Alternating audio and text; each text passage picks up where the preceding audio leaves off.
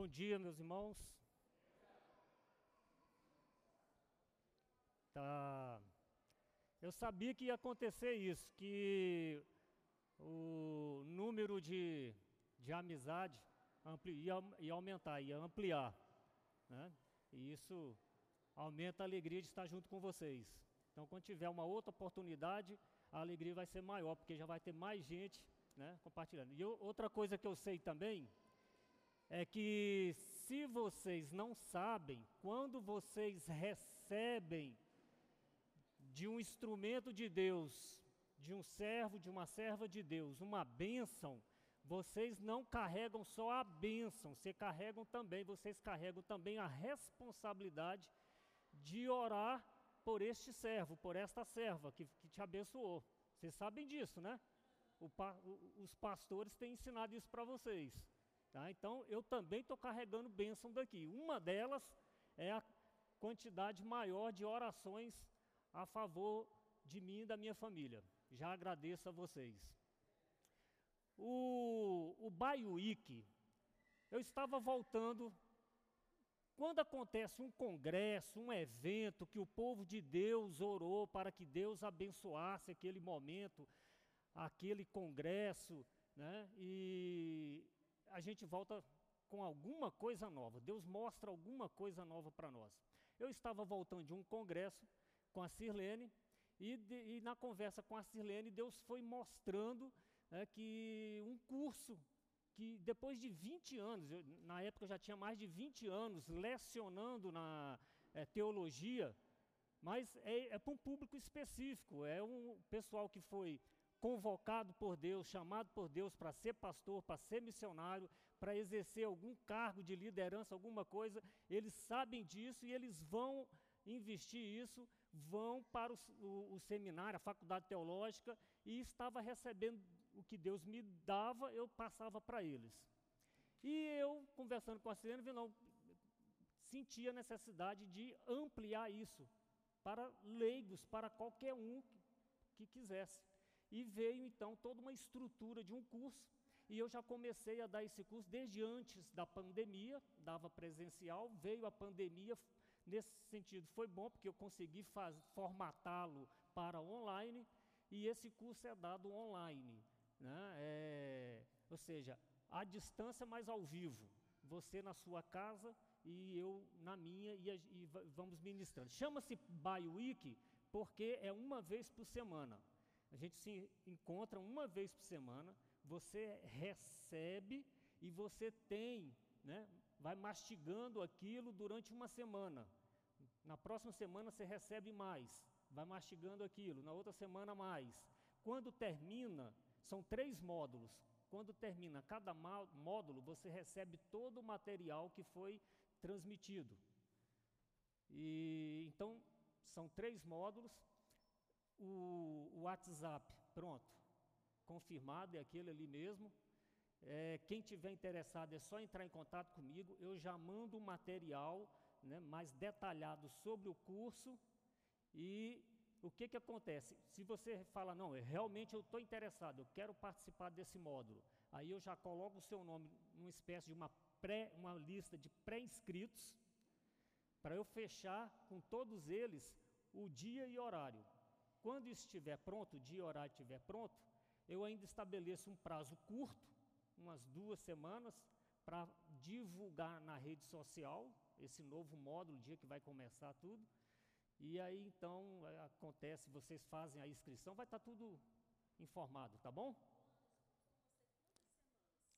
São os três, três módulos. O primeiro módulo a gente trabalha todo o Antigo Testamento, né? desde a promessa da vinda do descendente da mulher até as portas do descendente da mulher vir. Então, todo o Antigo Testamento, a gente trabalha em oito encontros. É um encontro por semana, são oito encontros. O segundo módulo é a gente trabalha a vinda do descendente da. Ele chegou. O descendente da mulher chegou, Cristo chegou. E aí? Então a gente trabalha isso durante sete encontros, uma por semana.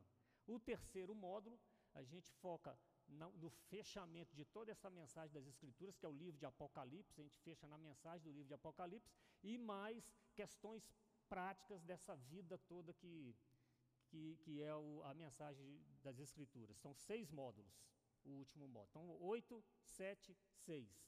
Né? Tá bom? E mais informações eu vou passando pelo WhatsApp. Vamos entrar aqui agora. Mas antes eu quero dizer o seguinte: a gente fica só uma semana emparelhado ali. Você já escapuliu pro, dos 60? Eu faço dia 22, você dia 27. Tá bom. E outra coisa, Paulo, eu tenho duas reclamações para fazer. Uma é dirigir por irmão mesmo. A, está escrito, a Bíblia está escrito, carrega a carga uns dos outros. Ontem à noite quis jogar toda a carga em cima de mim. Vamos dividir isso aí. Tá? Vamos dividir isso aí. A outra reclamação eu sei que não vai adiantar fazer direto para você. Vou ter que escrever alguma coisa para o livro de, dos Guinness. Né? Reclamando por que só tem o nome da Edilene lá. Né? Botar o da Sirlene também. Gente, meus irmãos, ontem nós vimos o que está escrito. Né? Uma, uma caminhada rápida. Né? Foi um correr para a gente mostrar o que está escrito. Hoje nós vamos falar do eu creio. Eu creio. E nós vamos usar três cartas que Paulo escreveu. Nós vamos usar a carta aos Efésios e nós vamos usar as duas cartas a Timóteo. São as últimas cartas que Paulo. Provavelmente foram as últimas cartas que Paulo escreveu. Efésios, uma das últimas, já estava preso. E a Timóteo também, principalmente a segunda carta a Timóteo. Primeira de Efésios. Paulo escreveu então essa carta já no final do seu ministério. Essa carta, ela é diferente de outras cartas de Paulo, porque não tem ali é, recomendações, citações de nomes, recomendações de casos específicos da igreja. Ele sempre está escrevendo, ou ele está tratando de algum problema, de algum assunto específico daquela igreja, ou ele está tratando de assunto geral, mas depois ele entra, ó, recomenda, um abraço para fulano, fala que eu estou com saudade de cicrano. Né? Efésios não tem isso. O que leva a entender, os estudiosos a entender, que se trata de uma carta geral, apesar de estar direcionada ali aos irmãos de Éfeso, é uma carta geral. É, é como Paulo, entendendo que já estava no fim, não só do seu ministério, mas da sua vida, dali ele não sairia para continuar visitando igrejas. Então, ele, o que que eu vou, o que que eu vou deixar para essa geração? O que que eu vou deixar para o povo de Deus? Do que Deus me deu de entendimento, o que que eu vou deixar? Uma outra coisa que acontece com a carta de essa carta aos Efésios é que encontram-se cópias, que nós temos só cópias, né? nós não temos o, o, original mais, o original dessa carta, nós temos cópias. E nós encontramos cópias com, em vez do destino ser aos Efésios, a igreja de Éfeso, está a igreja de Laodiceia. Tem uma cópia, a igreja de Laodiceia, não de Éfeso. Tem outra cópia que não tem, está tá em branco, como se o destinatário pudesse ser colocado por qualquer pessoa. Então, mais um, né, uma, algo aí dizendo que essa carta ela é geral, que pode se, que Paulo intencionou escrever para o povo de Deus, onde quer que ele esteja, em que momento que ele esteja, que situação que esteja encontrando. Qual é a estrutura dessa carta? Qual, passar bem rápido, porque nós vamos trabalhar tanto hoje quanto amanhã.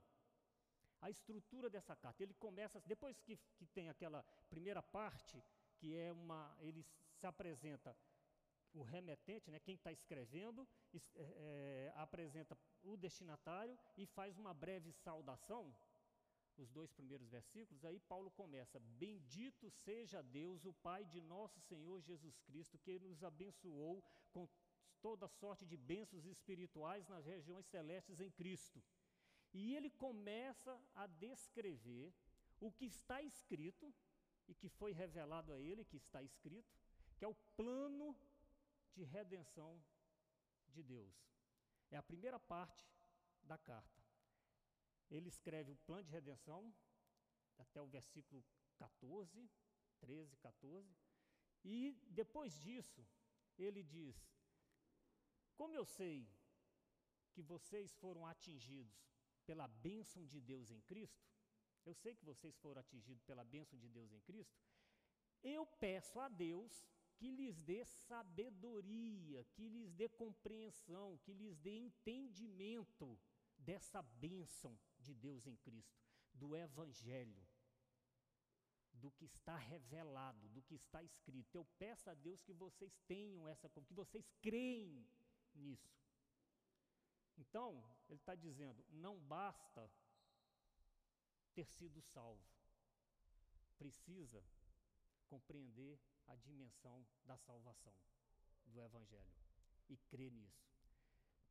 Ele aí então, quando chega no capítulo 2, ele dá assim, uma, deixa eu te ajudar, deixa eu ajudar você que está lendo essa minha carta, esse meu documento. Aí, no capítulo 2, ele dá um, de uma forma bastante sucinta o que é o Evangelho. Vocês precisam não só ter sido atingidos pelo Evangelho, Deus te dá o Evangelho, Deus te salvar, mas vocês precisam conhecer, compreender, crer no, em toda a dimensão do Evangelho. Deixa eu dar aqui de uma forma bem sucinta o que é o Evangelho. Aí entra o capítulo 2, até o, a primeira parte do capítulo 2. Depois ele vai dizer: olha, o Evangelho é tanto para gregos como para judeus, isso era uma problemática da época e ele sempre trabalhou isso. E quando, na metade do capítulo 3 para frente, ele diz: Eu me ponho de joelhos para que vocês não só compreendam, mas que vocês entrem em toda a dimensão do Evangelho, a altura, a profundidade, a largura, o comprimento, vocês entrem e desfrutem do Evangelho. Ou seja, Paulo está dizendo: não basta ter sido atingido pela bênção de Deus em Cristo, não basta ser salvo, é preciso crer, compreender a dimensão do Evangelho e não basta só entender e crer no Evangelho, é preciso desfrutá-lo. Então, só aí nós já temos, está escrito, o eu creio e o eu vivo. Né? Mas a carta continua e a segunda parte da carta, é, toda a carta de Paulo tem essa característica.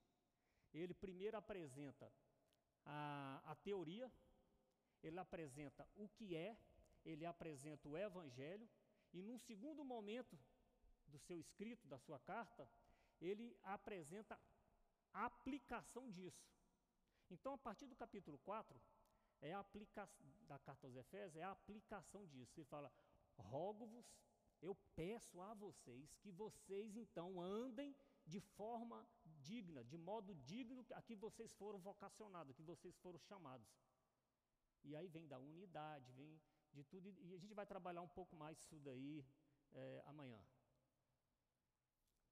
Hoje, nós vamos começar com essa primeira, carta, primeira parte da carta aos Efésios, e eu vou ler eu vou ler, porque é muita informação em, pouco, em poucas palavras.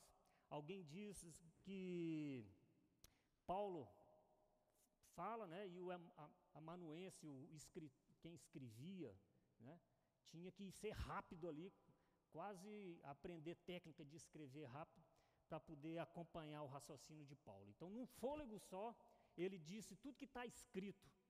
Olha, Antes da fundação do mundo, Deus nos escolheu nele para sermos santos e irrepreensíveis diante dele.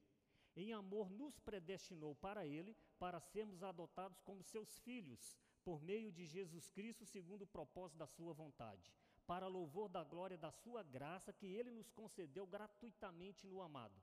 Nós temos a, nele temos a redenção pelo seu sangue, a remissão dos pecados, segundo a riqueza da sua graça que Deus derramou abundantemente sobre nós, em toda sabedoria e entendimento. Ele nos revelou o mistério da Sua vontade, segundo o seu propósito, que Ele proporcionou, que Ele apresentou em Cristo, de fazer convergir nele, na dispensação da plenitude dos tempos, todas as coisas, tantas do céu como as da terra. Em Cristo fomos também feitos herança, predestinados segundo o propósito daquele que, que faz todas as coisas conforme o conselho da sua vontade, a fim de sermos para louvor da sua glória, o eu vivo, a fim de sermos louvor para louvor da sua glória. Nós, os que de antemão esperamos em Cristo, nele também vocês, depois que ouviram a palavra da verdade, está escrito, e o evangelho da salvação, tendo nele também crido, eu creio, receber o selo do Espírito da promessa. O Espírito é o penhor da nossa herança até o resgate da sua propriedade em louvor da sua glória. Mas, como não basta ter sido salvo, é importante entender e crer na dimensão, de toda a dimensão do Evangelho, então, na, no versículo 17, eu li o primeiro capítulo, então ele diz o seguinte: Peça a Deus, de nosso Senhor Jesus Cristo, o Pai da Glória, que conceda a vocês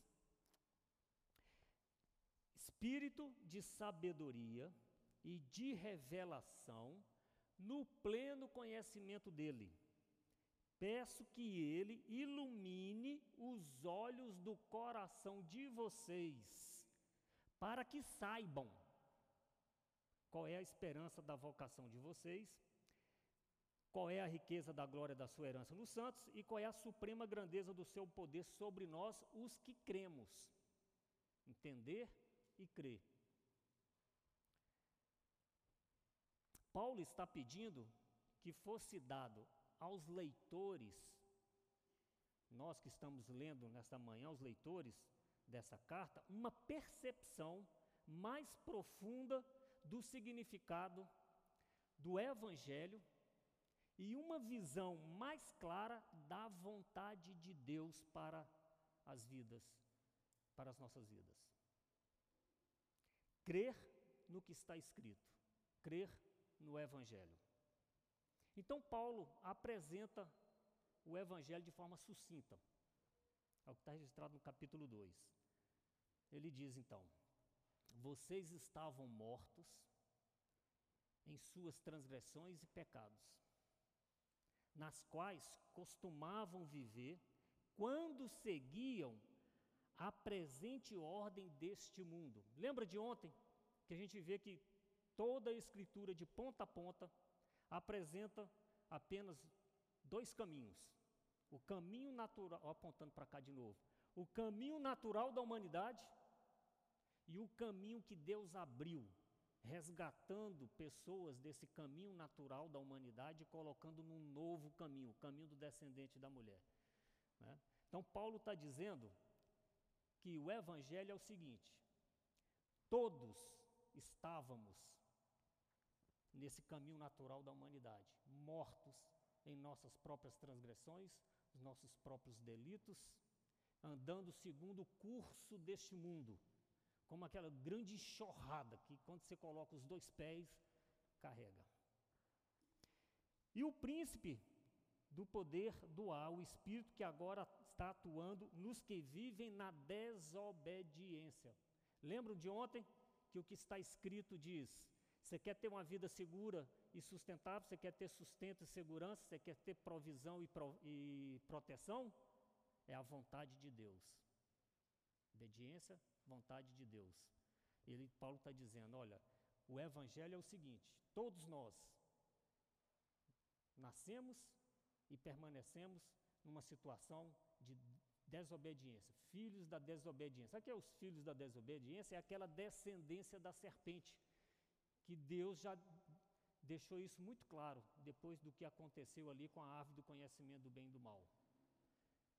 Colocarei inimizade entre a tua descendência e o descendente da mulher. O que mais Paulo está dizendo? Anteriormente, todos nós também vivíamos entre eles, satisfazendo as vontades da nossa carne segundo os desejos e pensamento. Então, Paulo está dizendo algo mais além disso.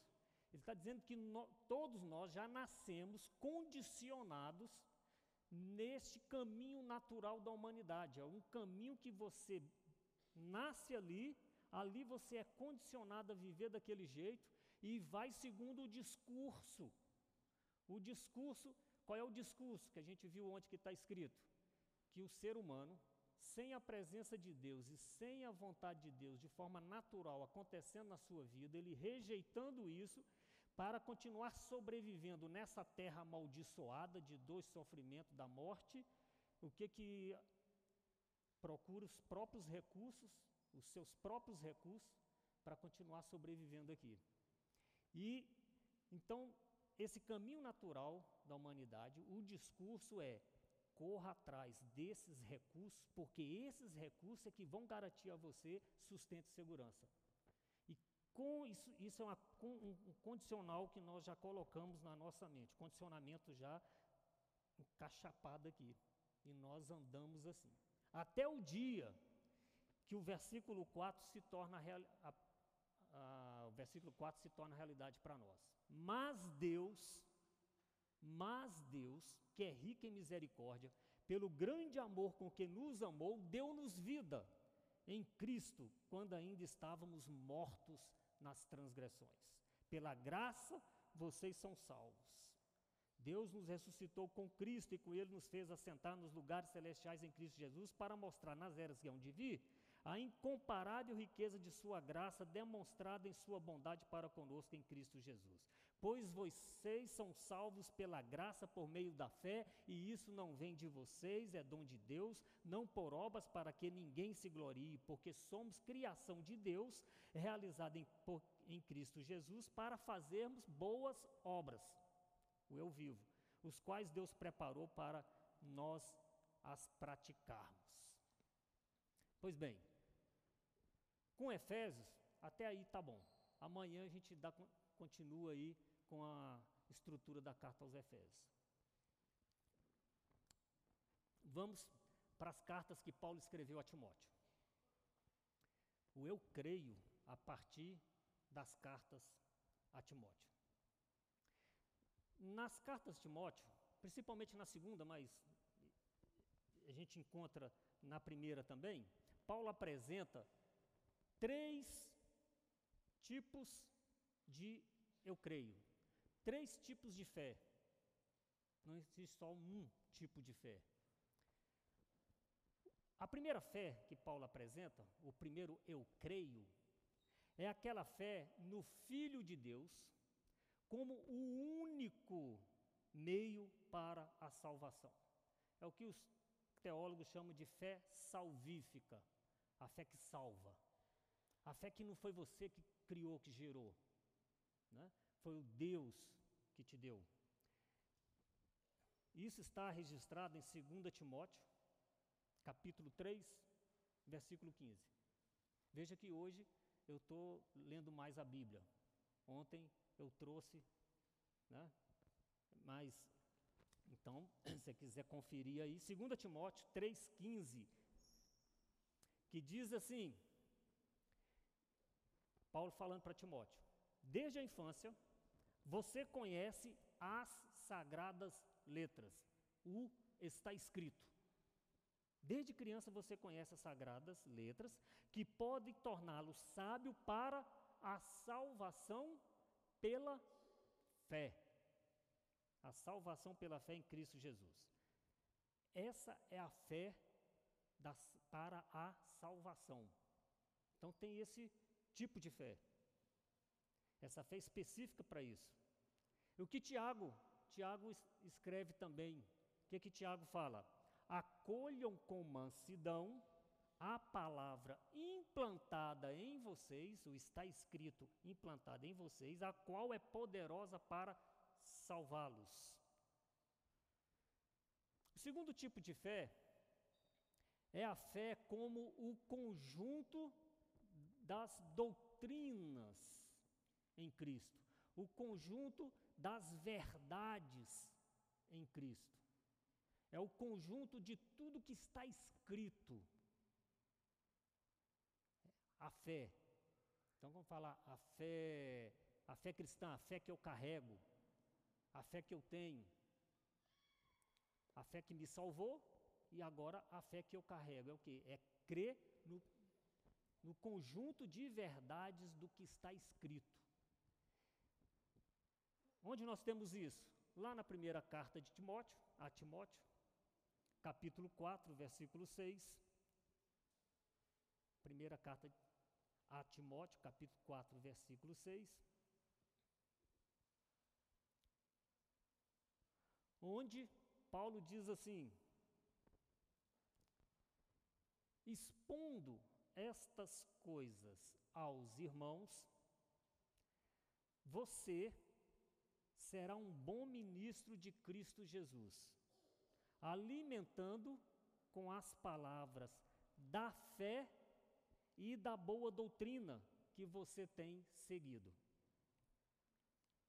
Nessa versão que eu li aqui, parece que são duas coisas distintas ou que se complementam, mas são duas coisas, porque tem um e entre um e outro, as palavras da fé e da boa doutrina.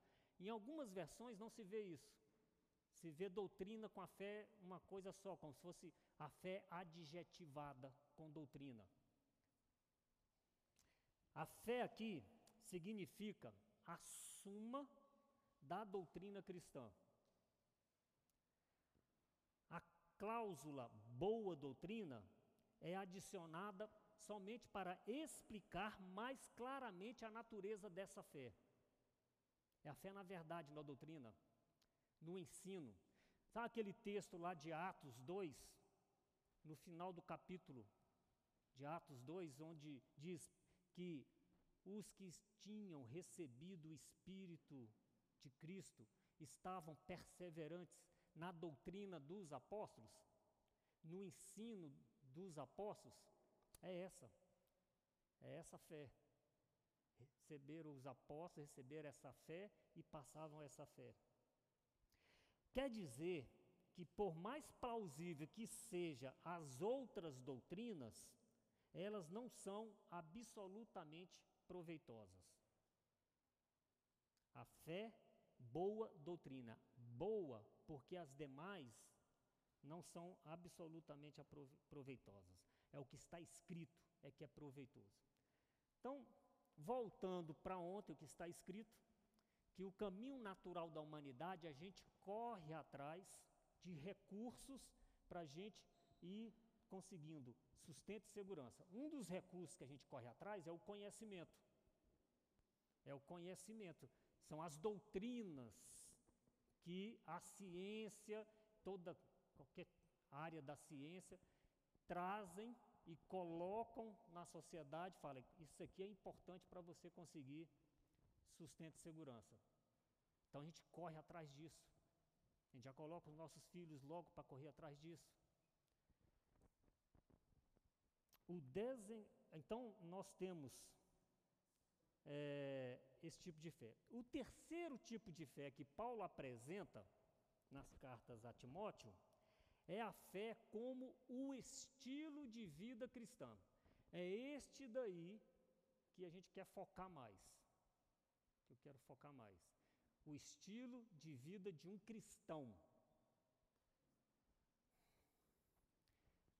Quando a gente fala o conceito de cristão, o conceito de cristão está muito deturpado, está muito rebaixado. Né? Como nós vivemos no lado ocidental da Terra, pelo menos quando a gente põe aquele mapa só bidimensional, a gente do lado ocidental é um mundo mais cristianizado. Como nós vivemos aí, tá, é muito comum você falar de cristão, cristão, cristão e ter um conceito de cristão. A sociedade tem um conceito de cristão. Né? Se você carrega o, alguns princípios do cristianismo, fala, isso aí é um cristão. Se você passa diante de algum símbolo do cristianismo e você faz alguma referência, reverência, algum sinal, passou em cima, ah, isso aí é um cristão. Se você tem alguns costumes, algumas coisas, você ora antes da refeição, se você né, tem uma Bíblia, você costuma, ah, isso é um cristão. Cristão é só aquele, o próprio nome já de, delata. Cristão é só aquele que tem Cristo. Se não tem Cristo, não é cristão. Cristão é aquele que tem a vida de Cristo. Bom, então, há essa outra fé, o eu creio, o terceiro eu creio. Eu creio é o estilo de vida que eu tenho. 2 Timóteo 2,22.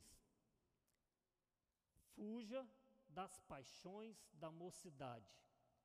Siga a justiça, a fé, o amor e a paz com os que, com os que de coração puro invocam o Senhor. A fé que está sendo colocada aqui é o desenvolvimento de um estilo de vida no qual os valores e princípios de Deus se revelam correntes e presentes nas decisões e atitudes práticas do dia a dia de um cristão. Vou repetir. A fé, esse eu creio que nós precisamos ter, a fé é o desenvolvimento de um estilo de vida no qual os valores e princípios de Deus se revelam coerentes e presentes nas nossas atitudes e decisões no nosso dia a dia. Então, Paulo aqui, ele coloca junto com a fé a justiça, o amor. Então, primeiro ele menciona a justiça, ou seja, o modo correto de se viver, e a seguir ele adiciona a fé e o amor, dos quais consiste esse modo de viver, a fé e o amor. A fé e o amor. Amanhã, amanhã nós vamos tratar do amor. Então, Paulo, dizendo essas coisas para Timóteo, ele diz também uma outra coisa, que é um, um, uma palavra de Paulo que a gente carrega muito, sabe ela de cor, né? e eu quero levar vocês a refletir um, um pouco mais sobre essa palavra de Paulo. Paulo, então, está.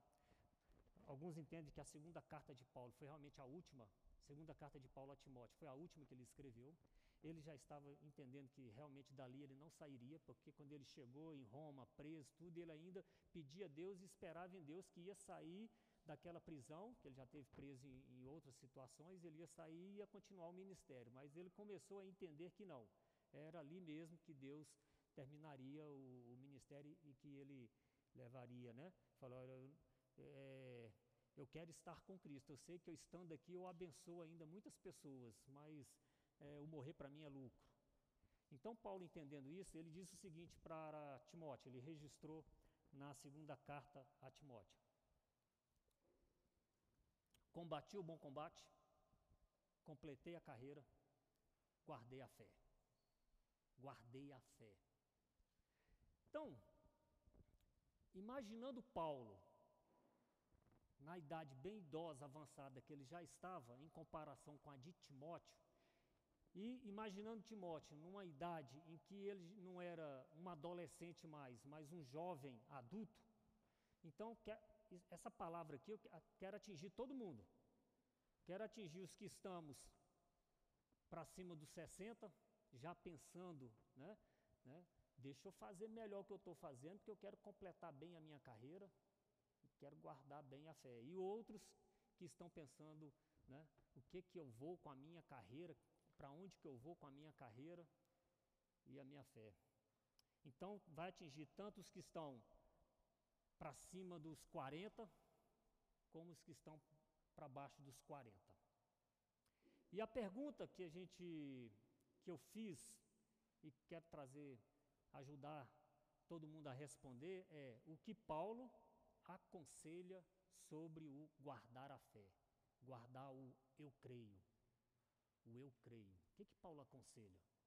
O que, que Paulo aconselhou a Timóteo e está nos aconselhando? Primeira coisa, aprofundar no conhecimento de toda a dimensão do Evangelho. Ontem, um dos propósitos que eu colo tinha colocado diante de Deus é gerar em vocês em todos nós, mais fome e mais sede de ler as Escrituras, de ler as Escrituras. Porque eu sei, eu sei, porque eu vivo nesse, junto com vocês, nessa geração e nesse mundo. Eu sei que vocês dedicam tempo da sua agenda lendo os livros que te agradam e os livros que obrigam, que a profissão obriga você a ler, que a escola obriga você a ler, que a faculdade obriga você a ler. Eu sei que vocês gastam tempo, alguns nem leem mais, mas ouvem vídeos, podcasts e outras coisas mais daquilo que todo mundo está falando. Ah, eu também quero entrar nesta vibe e ler e ouvir isso. Eu sei que vocês dedicam tempo para isso. Ontem eu tentei provocar em vocês a fome e sede de colocar na agenda de vocês, retirar essas coisas e colocar as escrituras para ler, para se alimentar delas. Então Paulo diz o seguinte: a primeira recomendação que Paulo diz, que Paulo nos dá, para quando nós chegarmos lá na frente, lá na frente da nossa caminhada, a gente poder falar para alguém: eu guardei a fé. Eu guardei a fé. Primeira coisa que ele fala. Então, comece desde cedo comendo as Escrituras, conhecendo o poder de Deus, conhecendo a toda a dimensão, porque o Evangelho ele é profundo. O Evangelho não é raso, não é só aquela fé que salva, que próprio Deus te deu, não foi você que construiu. O Evangelho nos capa, essa fé que salva nos capacita a ir mais fundo, a ir mais longe. O Evangelho é alto. Outra coisa, o Evangelho é radical. O Evangelho é radical. O Evangelho não é mais uma doutrina para boa, mais uma boa doutrina, mais uma boa ideologia para conviver com outras ideologias ou doutrinas humanas. Não encaixa. O Evangelho tem um mecanismo tal, uma engrenagem tal, que quando ele entra neste mundo, ele, ele vai quebrando todas as engrenagens deste mundo. Não dá para colocar a engrenagem do Evangelho dentro da engrenagem do mundo e tentar fazer funcionar.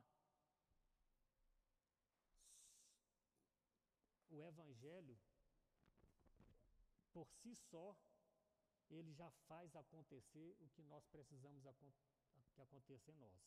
Então, primeira coisa então é aprofundar no conhecimento de toda a dimensão do evangelho. Caso contrário, nós podemos falhar em guardar a fé e sermos levados então por toda sorte de doutrinas, de ensinamentos, de ideologias que estão por aí. E, em consequência, adotar um estilo de vida um estilo de vida distante da vontade de Deus, distante do propósito de Deus, né, e diferente do que está proposto nas Escrituras, na palavra de Deus. Então, Paulo lembra o seguinte: era na primeira carta de Timóteo, capítulo 4, os dois primeiros versículos.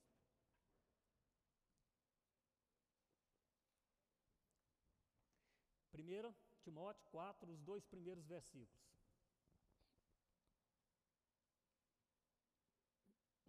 Ora, o Espírito afirma expressamente que nos últimos tempos alguns apostatarão da fé, por obedecerem a espíritos enganadores e a ensinos de demônios pela hipocrisia dos que falam mentiras e que têm a consciência cauterizada.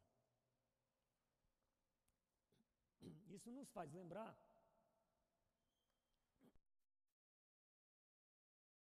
aí eu limpando a garganta. Isso nos faz lembrar do que da estrutura de carta aos Efésios que a gente viu. Ora, o Espírito afirma expressamente que nos últimos tempos alguns apostatarão da fé por obedecer a espíritos enganadores e a ensinos de demônios, pela hipocrisia dos que falam mentiras e que têm a consciência cauterizada. Esse é um dos sinais dos últimos tempos. Né? Estavam, me estavam, me perguntando sobre né? Apocalipse sobre os últimos acontecimentos dos nossos dias, tem relação com. Uma das coisas é isso aqui. E como está cheio hoje. Né? Então, a estrutura da carta aos Efésios já é para isso. Porque Paulo está dizendo o seguinte: não basta você ter tido aquela fé em Jesus, quando Jesus foi apresentado, o sacrifício de Jesus foi apresentado para vocês. Você precisa desenvolver essa fé e essa fé, ela é desenvolvida na sã doutrina, na boa doutrina, na verdade verdadeira, no evangelho verdadeiro. E esse evangelho verdadeiro, ele está nas escrituras e em alguns servos que eu levanto, que são cheios do meu espírito e da minha verdade, das minhas escrituras, para transmitir para vocês. Não são todos. Então, você tem as escrituras, você tem acesso às escrituras. Por que não ir direto à fonte? Você discernir quem você pode ouvir. Se está de acordo com as. Amanhã nós vamos falar dos. É amanhã ou é hoje? Não sei. Dos bereanos. Bom, em Efésios tem um texto específico que diz assim, já é lá na, na aplicação prática, já no capítulo 4.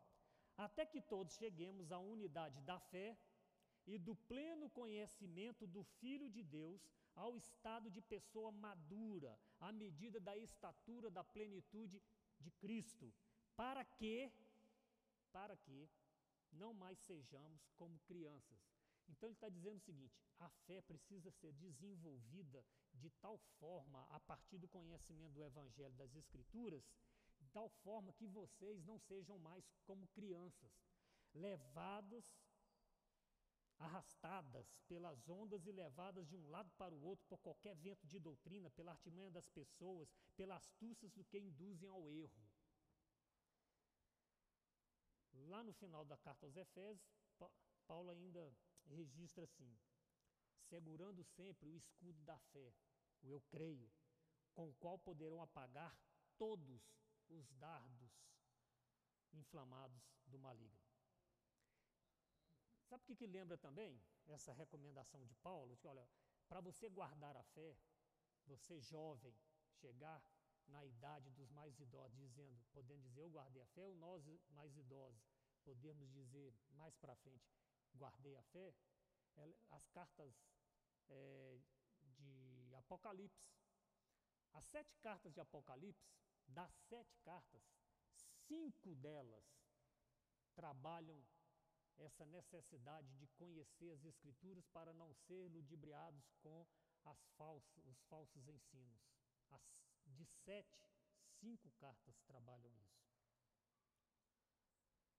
O segundo, a segunda é, conselho que Paulo dá para guardar a fé, o eu creio, é fazer uso de uma boa consciência.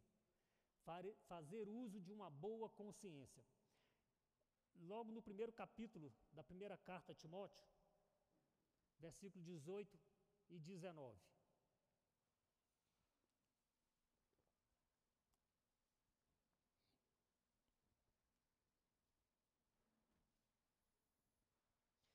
Primeira carta, primeiro capítulo, 18 a 19.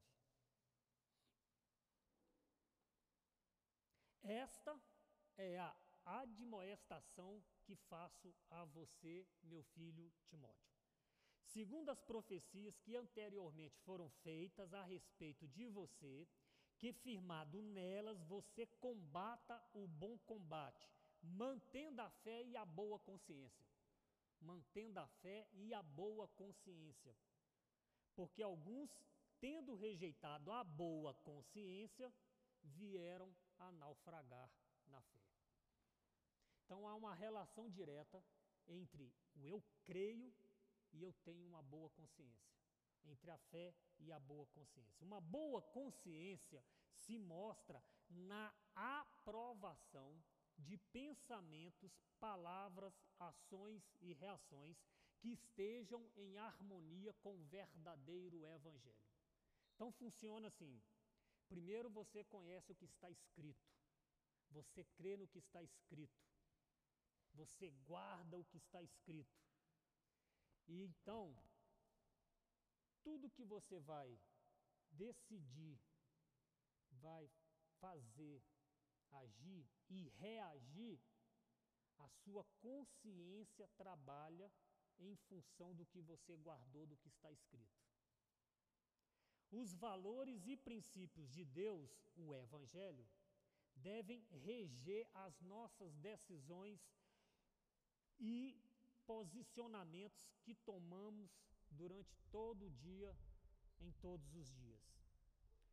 Qualquer assunto, qualquer situação, qualquer circunstância, e não só as nossas decisões, mas também as nossas ações, nossas reações nos nossos diversos, mais diversos relacionamentos. Então, outra coisa que Paulo aconselha: trabalhar uma boa consciência. Nós só conseguimos trabalhar uma boa consciência se nós temos material para vir à tona na hora que a gente põe a consciência para trabalhar, para tomar determinadas decisões, ações e reações. Esse material é o que está escrito. E só tem um jeito de guardar o que está escrito dentro daqui: é entrando pelos olhos, pelos ouvidos, é indo atrás do está escrito, das Escrituras. Terceiro, conselho, terceiro conselho que Paulo dá para guardar a fé é buscar em primeiro lugar o reino de Deus. Ele diz assim lá no capítulo 6, capítulo 6 de, da primeira carta, Timóteo, os versículos de 6 a 10.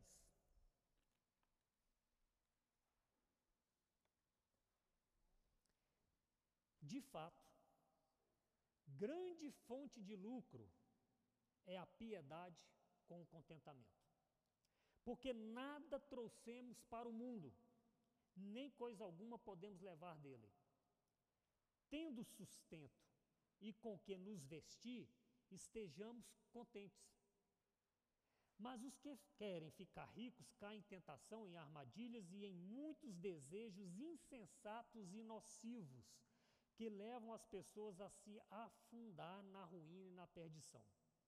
Porque o amor ao dinheiro é a raiz de todos os males, e alguns nessa cobiça se desviaram da fé e atormentaram a si mesmo com muitas dores. Então, Paulo, associa, da mesma forma que ele associa a fé com a boa consciência, ele associa a fé com o que, que nós estamos buscando em primeiro lugar. O que, que nós estamos buscando? Porque não dá para estar no caminho que Deus abriu, o novo caminho, olhando e desejando aquilo que está acontecendo no caminho natural da humanidade. E correr atrás do que está sendo oferecido lá, sendo que aqui nós temos tudo. Então, o está escrito. Está escrito lá no Sermão do Monte, quando Jesus disse, nessas mesmas palavras: Não acumulem tesouros sobre a terra, onde as traças e a ferrugem corroem, os ladrões cavam e roubam, mas ajuntem tesouros no céu, guardar a fé. Onde as traças e a ferrugem não corroem e os ladrões não escavam nem roubam, porque onde estiver o teu tesouro, aí estará o teu coração. Os olhos são a lâmpada do corpo e os seus olhos, se os seus olhos forem bons, guardar a fé, todo o seu corpo será cheio de luz. Se, porém, os seus olhos forem maus, todo o seu corpo estará em trevas. Portanto, se a luz que existe em você não são trevas, que grandes trevas serão. Ninguém pode servir a dois senhores. Porque irá odiar um e servir e amar o outro. Irá se dedicar a um e desprezar o outro. Vocês não podem servir a Deus e às riquezas a Deus e a mamon, a Deus e ao dinheiro. São dois caminhos: caminho natural da humanidade e o caminho que Deus abriu. Você está em um dos dois caminhos. está nesse caminho, nós não conseguimos andar nele com os princípios do caminho antigo que você estava, com as engrenagens que o caminho antigo tem para fazer funcionar. São outras engrenagens. E por isso que a melhor palavra para o evangelho, o melhor adjetivo é radical. Porque ele vai lá e arranca na raiz a morte e te dá uma nova vida. É outra vida. É novo homem, nova mulher. É um novo ser humano. É tão radical que agora você é outro. O eu creio está tão confuso e tão difícil. Por quê? Porque eu estou crendo também nos princípios, nas técnicas, nos discursos, nas doutrinas, nas ideologias que a sociedade impõe, que a cidade dos homens estabeleceu como fator de sucesso na vida. E eu estou buscando crer nas Escrituras, mas não estou deixando de crer nesses princípios e nesses fatores.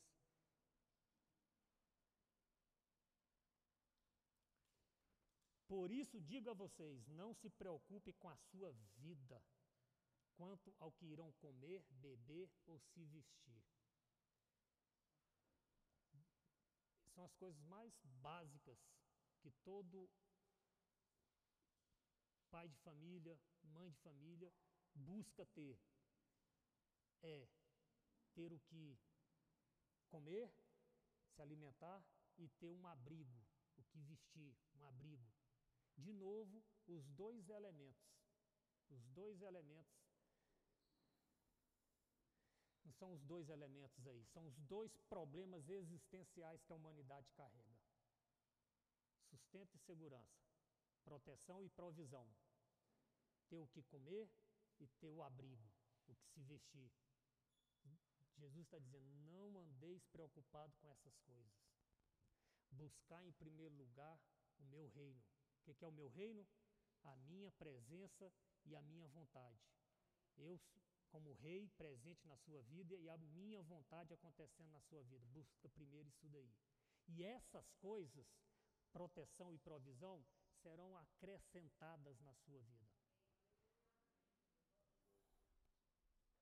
Portanto, não se preocupem, dizendo que comemos, que beberemos, com que nos vestiremos, porque os gentios é que procuram todas estas coisas. O Pai de vocês, que está nos céus, sabe que vocês precisam de todas elas, mas busquem em primeiro lugar o reino de Deus e a sua justiça. Guardem a fé, guardem a fé, todas essas coisas lhes serão acrescentadas. Então eu quero entender que vocês estão entendendo o que está sendo transmitido. O eu creio, o eu creio, envolve saber o que está escrito envolve em ir atrás do que está escrito. Pedir a Deus fome e sede do que está escrito. Colocar na agenda de vocês o tempo suficiente para ler o que está escrito, meditar no que está escrito. Pedir ao Espírito de Deus que revele a vocês, que mostre a vocês, que clareie a vocês o que está escrito. E isto vai entrando, penetrando em você e as, criando uma consciência em torno disso, em função disso, baseada nisso. E todos os seus pensamentos sobre tudo aquilo que acontece na cidade dos homens, porque nós não somos retirados da cidade dos homens, nós vamos, não vamos ver.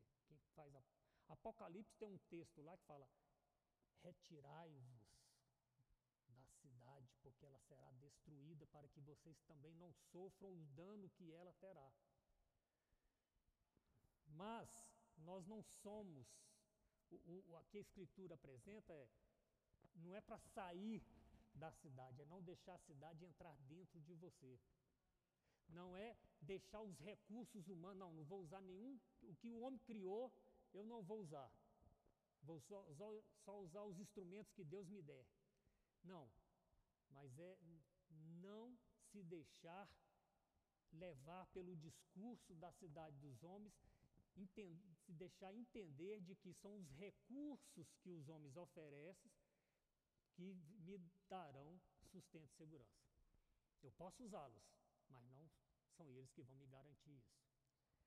Então eu quero terminar é, sugerindo uma aplicação, algumas aplicações práticas.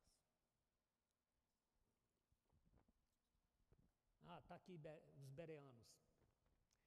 Lá no capítulo 17 de Atos, Luta, Lucas com, com, registrando ali a história, né? Paulo vai falar aos Tessalonicenses, fala ao, aos, aos de Bereia, né? antes. Aí ele diz assim: é, ora, esse, os de Bereia eram mais nobres do que os de Tessalônica, pois receberam a palavra com toda a avidez, examinando as Escrituras todos os dias, para ver se as coisas eram de fato assim. Então, aplicação prática. Primeiro, receber a mensagem das Escrituras com grande interesse e entusiasmo com grande interesse e entusiasmo. Não é só mais um momento da reunião, mais um momento do culto, mais um. Né, deixa. Eu estou fazendo uma coisa, enquanto estou fazendo isso aqui, deixa eu colocar aqui um, uma, alguém, uma mensagem, alguma coisa, enquanto estou fazendo. Toda vez que você sabe que será entregue uma mensagem das Escrituras, receba com entusiasmo e interesse Segunda aplicação prática, na, na sequência disso, examinar as Escrituras. Examinar as Escrituras. Vocês aprenderam técnicas e técnicas de leitura, de interpretação de texto. Eu sei que aqueles que passaram pelo ensino fundamental já ensina isso. Ensino médio, faculdade, aprenderam técnicas e técnicas. Por que, que vocês não aplicam isso nas escrituras? Por que, que vocês só fazem aquela leitura rasa das Escrituras. Aprofundem na leitura das Escrituras, examine e examina todos os dias. Todos os dias. E em terceiro, busquem saber examinar. Vocês têm pastores e outras pessoas capacitadas para isso. Pastor, me ensina aqui, nesse texto aqui, eu estou lendo os Salmos. Como é a melhor forma de entender os Salmos? Eu estou lendo é, um profeta. Qual é a melhor forma de entender o que um profeta escreve na sua época? Como é que é isso? Quais são as ferramentas que eu posso ter? Vão atrás disso. Vão atrás disso. Porque o eu creio é fundamental para uma vida realizada.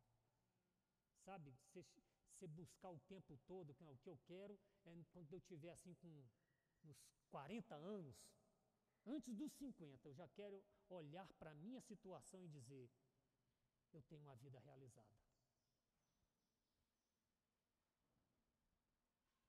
Eu creio. É isso que vai te dar uma vida realizada, no que está escrito. Que Deus nos abençoe. Amém?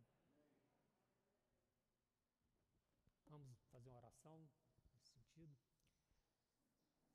Senhor nosso Deus, nós temos as Escrituras que o Senhor nos disponibilizou, nós temos a fé em Cristo Jesus que o Senhor nos deu, nós temos tantas oportunidades em que as Escrituras são abertas, são expostas, são esclarecidas.